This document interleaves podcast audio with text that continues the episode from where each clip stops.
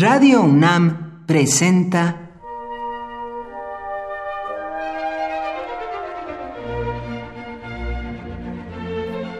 Cuaderno de los Espíritus y de las Pinturas por Otto Cázares.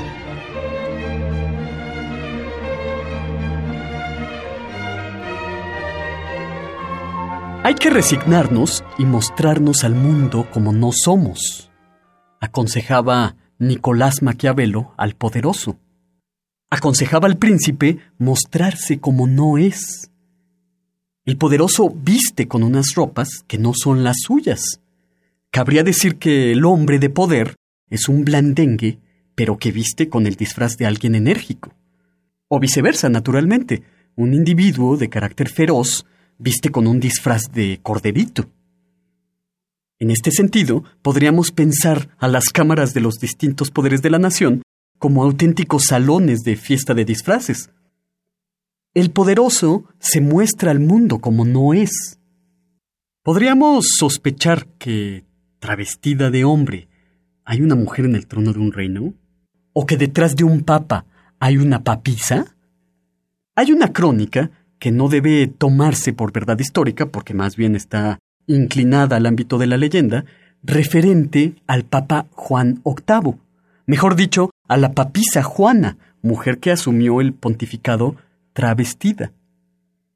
La leyenda cuenta que Juana estudió en Inglaterra disfrazada de varón, y que era excelente en el estudio de las letras de los autores clásicos y de los padres de la Iglesia.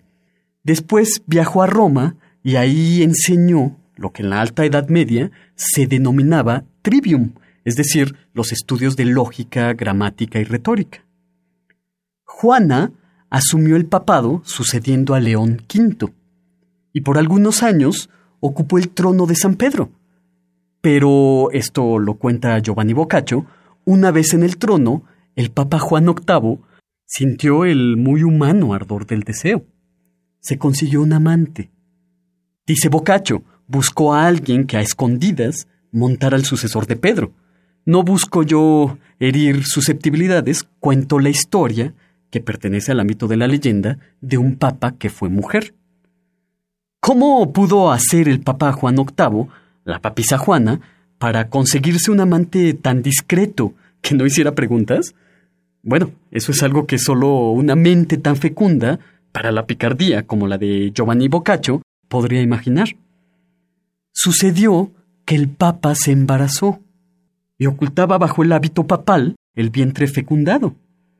En días de fiestas sagradas, en un lugar entre el Coliseo romano y la Santa Sede, el Papa dio a luz en público.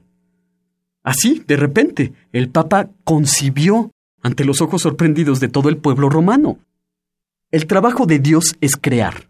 Dios crea desde la nada. Para la Alta Edad Media, época en la que, según la leyenda, tuvo lugar la historia de la papisa Juana, los papas, al igual que Dios, eran capaces de crear desde la nada. Pero crear desde la nada a un ser y darlo a luz como el Papa Juan VIII es un exceso. Hay que mostrarnos al mundo como no somos, aconsejaba Maquiavelo al poderoso.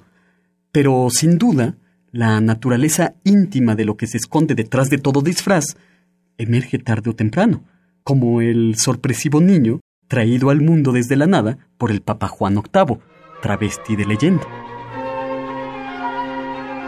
Por hoy, Otto Cázares cierra el cuaderno de los espíritus y de las pinturas.